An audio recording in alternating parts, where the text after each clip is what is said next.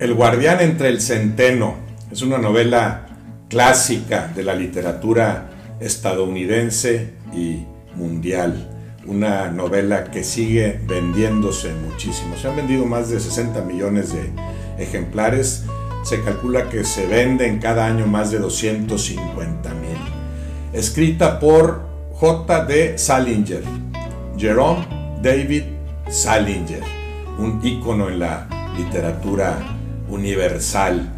El personaje central es un chavo de 16, 17 años, Holden Caulfield, con todas las eh, efervescencias y las dudas y las incertidumbres que puede vivir un muchacho de esa edad que vive en Nueva York, que batalla mucho con los estudios y que tiene una visión crítica de la sociedad, del entorno, en un lenguaje atrevido, sobre todo a esas alturas. Esta novela se publica en 1951, cuando Salinger tiene 32 años, y en realidad la había escrito algunos años antes. De estos casos eh, rarísimos en la literatura o incomprensibles, porque en realidad no son tan raros, son muy frecuentes.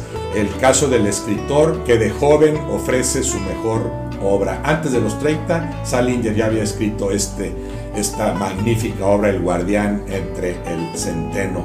Dejó de escribir antes de sus 50 años, increíblemente, nunca volvió a escribir nada de ese nivel y vivió 91 años. En un hombre longevo con tal capacidad para escribir, su mejor obra se da antes de los 30 años, se publica cuando él tiene 32, en 1951, una novela que revolucionó en gran parte a la eh, sociedad, a la juventud estadounidense y mundial.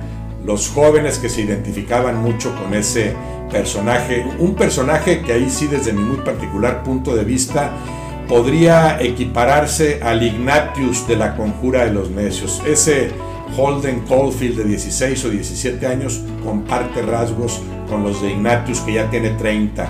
Puedes pensar que Holden, viviendo 15 años más, pudo ser un personaje como el maravilloso de Ignatius Riley en La Conjura de los Necios.